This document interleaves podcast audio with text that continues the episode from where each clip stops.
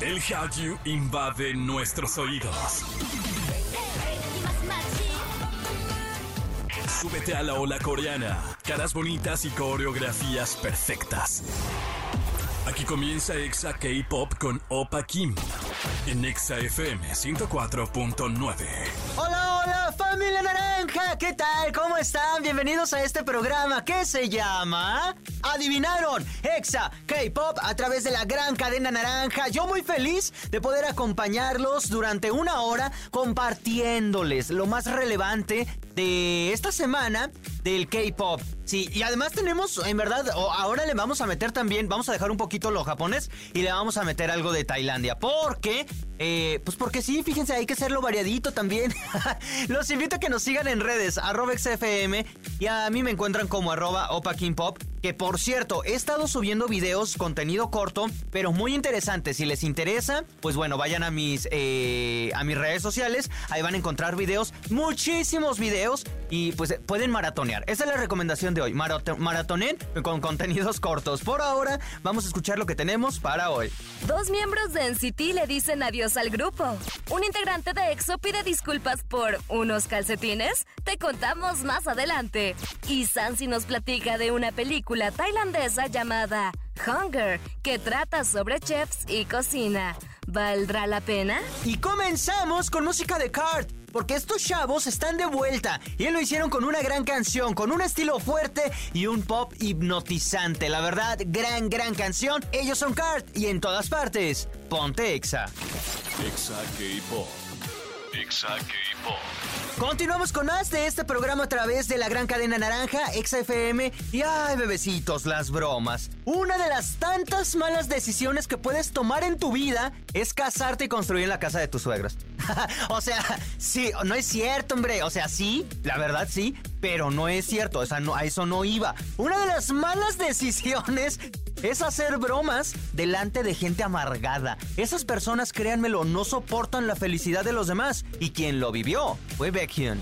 Hace unos días, el idol integrante de EXO realizó un live donde platicó con sus fans. Todo era risa y diversión. Incluso hasta enseñó un par de calcetines blancos. Hizo una reseña de lo cómodo que eran y que los tenía porque eran un regalo. Los fans le preguntaron que dónde los había comprado y él bromeó diciendo que estaría padre hacer un pedido en grupo. Que si lo hiciera, ¿cómo sería? ¿A nombre de Baekhyun? ¿Y cómo los repartiría? Todos estos comentarios los hizo de broma, pues a algunos no les hizo gracia. Y lo empezaron a señalar de usar a sus fans para ganar dinero vendiendo calcetines.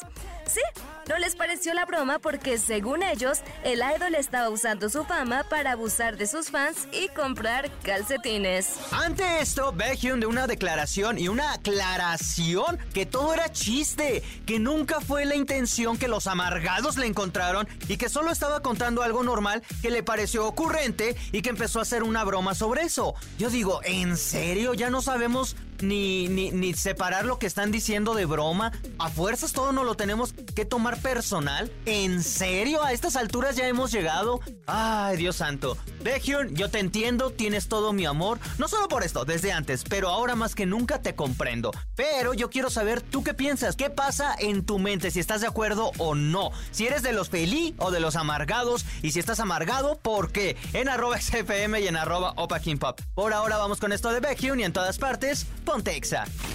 Exa K-Pop.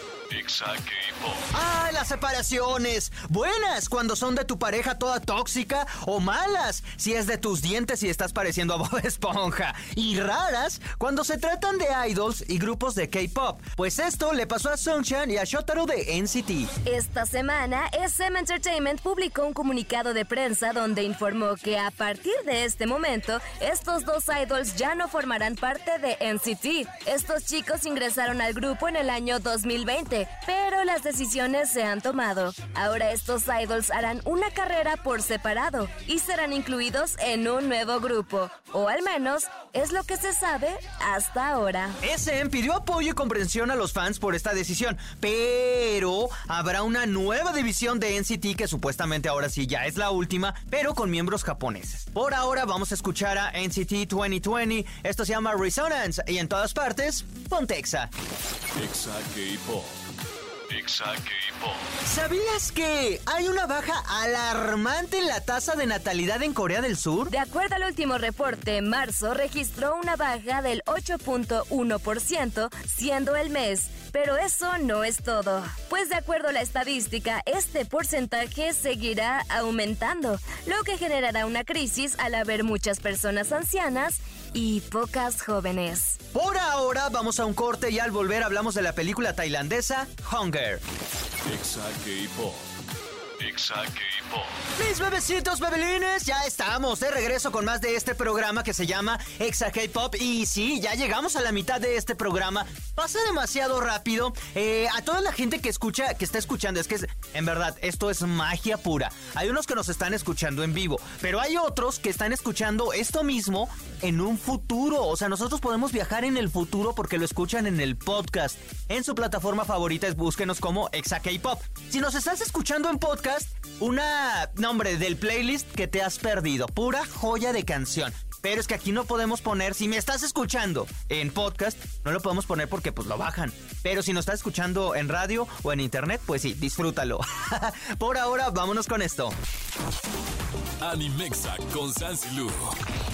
Y le damos la bienvenida a una personita que como siempre nos viene a ilustrar con su conocimiento con nosotros. Mi waifu Sansi, ¿cómo estás? Muy bien, muchas gracias. Hoy es una edición especial. Ya, ya sea, era necesario que estuvieras ya aquí. Ya hacía falta, ¿no? Ya hacía falta también hablar de algo diferente, pero a la vez similar. Y es que hoy no, tienes toda la razón, hoy no hay Animexa, nada más lo pusimos por trámite, pero lo vamos a cambiar por Tailandexa, porque vamos a hablar de una película que se llama Hunger, se estrenó este año. Y básicamente, ¿de qué trata Waifu? Para mí es un thriller culinario, así como se escucha, pero básicamente la trama es la historia de tres chefs que tienen una ambición. Hay unos que quieren salir de la pobreza, hay alguien que quiere ser exitoso y hay alguien que nada más quiere seguir en la cima. Todos ellos tienen una ambición que bueno o malo les va a traer problemas en su futuro porque sabemos que el éxito significa quedarse solo. Y esto es algo que vamos viendo reflejando en esta película porque a través de la trama, eso sí, es muy larga, ya saben que las mejores cocinas o los mejores platillos llevan tiempo de cocción y son 2 horas 10 minutos, o sea, es muy larga pero realmente es muy buena porque todos estos personajes vamos viendo cómo detalladamente van perdiendo ellos mismos. Se van perdiendo entre la trama. ¿Por qué? Por su ambición. Por la ambición, por el ego. entonces se pareció muy buena. Esa, es la. A mí me gustó muchísimo. Yo le pongo, ya le voy a poner la calificación, de una vez. Le pongo de un 9 de un 10 porque hay una cosita que no me gusta, pero te lo voy a explicar. ¿Por qué? A ver. Tenemos en cuenta que Tailandia es los dioses del boy love. Las series que hacen son muy románticas en boy love y creo que ese es su mero mole porque estamos hablando de comida. Entonces, aquí... Bueno, se comen entre ellos en el Boy Exactamente, se comen entre ellos, pero aquí yo sentí muy forzada una relación amorosa entre dos personajes principales. Si lo quitas, no pasa nada, pero si lo dejas ahí, son cinco minutillos que digo, mmm, me los salto mejor. A mí la película, la verdad es que me pareció bien. O sea, uh. me. ¿Por qué? Mira, de entrada yo nunca había visto una película ¿De comida? De comida, o sea, que, que la trama principal fuera sobre la comida y el mundo de la comida, de restaurantes y todo ese show, ¿no? Me gustó, la verdad es que de entrada sufrí mucho con la película porque todo se me antojaba, lo podía oler, las tomas son muy buenas, la carne, los videos y era como, ya, ¿te acuerdas que está de, ay, ya vamos a comer, ¿qué vamos a comer? La verdad, eso sí está bien. No la vean eh, con hambre. Sí, no, coman antes o llévense palomitas porque sí les va a dar muchísima hambre. Se antoja. Aquí sí se aplica el super se antoja. Pero, pero no sé, siento que la historia en sí no está tan mala, pero ojo. Es tailandesa, entonces hay algunas cosas que sí son muy cinematográficas, que sí dices, y se pasaron. Y hay otras como que es lo básico tailandés, que es esta narrativa como de telenovela, de capítulo de La Rosa de Guadalupe, que de romantizar la pobreza, romantizar los odios, romantizar, romantizan muchas cosas que terminan romantizando en como dice el dicho, La Rosa de Guadalupe, Mujer, casos de la vida real, cualquier telenovela. A mí eso es lo que no me gustó y me resulta ese contraste porque al final de la película vemos una crítica social a través de la comida. Me pareció muy bueno. Y tiene como esos desplantes, esos guiños cinematográficos, pero solo se quedan en eso, en guiños. Entonces, creo que es una película llevadera. A mi punto de vista es llevadera, está padre, pero no más. No lo sé. Sí, Porque a mí me parece así. Siento Hasta que, el final con el otro. que el tema culinario actualmente está muy de moda porque también hay otra película en Netflix que se llama El Menú. Entonces, esta crítica, lo que tú dices del mensaje de cómo hacer la crítica entre la diferencia entre los probes y la alta sociedad es con la comida, es un tema pues diferente porque sí es muy notorio, o sea, sí es muy notorio, pero creo que al final a mí lo que más me gusta de esta película no es esta diferencia entre la pobreza o no es esta ambición que te lleva a perderlo todo o a perderte a ti mismo, sino más bien es de saber qué es lo que uno tiene hambre de. O sea, hambre de Ah, bueno, la premisa es hambre buena. de éxito, hambre de qué, hambre de que los demás te quieran a ti. O sea, creo que eso es lo que los diálogos que manejan son muy profundos y está muy padre, sobre todo como porque tratas de entender el personaje principal, el chef Paul, que él es como el chef de un Michelin, por ejemplo. Entonces tratas de entenderlo a él, pero no le llegas al corazón, no le llegas por nada hasta que hay algo que hace esa catarsis en él y sabes por qué es así. Sí, ese, esa premisa está buena. Hay un discurso del chef principal que dice sobre el por qué él es así y todo, está bien. Pero luego hay otras cosas que contrastan así en el. Luego, luego en la siguiente escena. No voy a spoiler, pero hay una escena donde. Hay una escena de una detención. Y es como, ay, no me. Claro que podría saberse porque eso pasaría en una telenovela.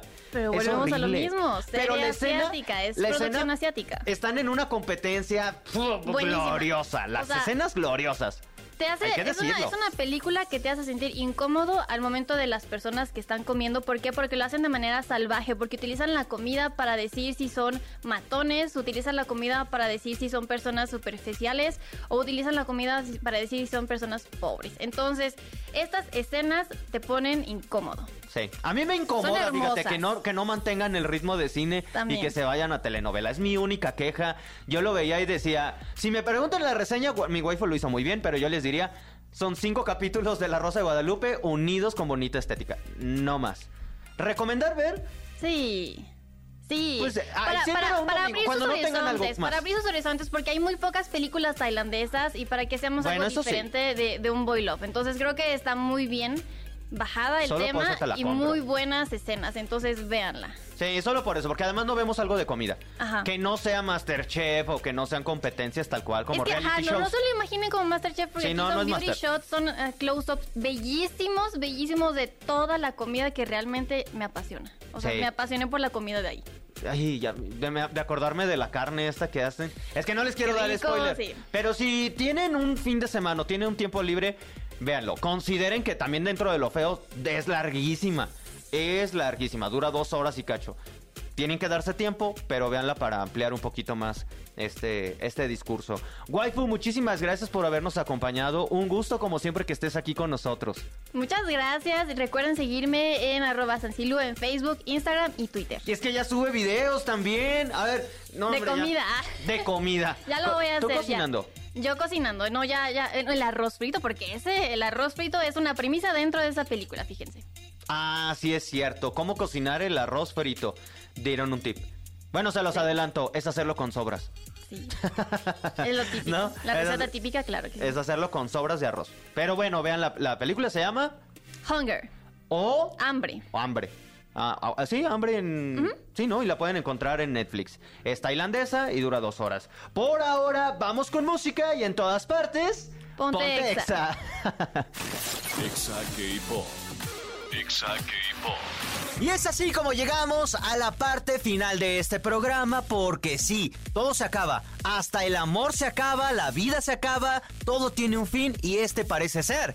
Que es el final de Exa K-Pop. Muchísimas gracias en verdad a todos ustedes por haberme acompañado. Espero y deseo de todo corazón haberles hecho pasar un momento agradable. Pongan ya ustedes que si no los hice felices, por al menos, por lo menos, les hice compañía. y por lo menos les puse sus canciones favoritas. Gracias en verdad de todo corazón a la gente que siempre nos, nos escucha y nos acompaña en el Estado de México, Ciudad de México, Celaya, Piedras Negras, Ciudad Victoria, Irapuato, Acámbaro, Guadalajara, Quito, República Dominicana, Mérida y a todos los que nos escuchan a través de exafm.com. Yo soy Opa Kim, como siempre les digo, cuídense mucho, tomen agüita, sean felices, mucho poco, pero tengan la bondad de ser feliz. Cuídense y nos vemos en el próximo programa. ¡Año!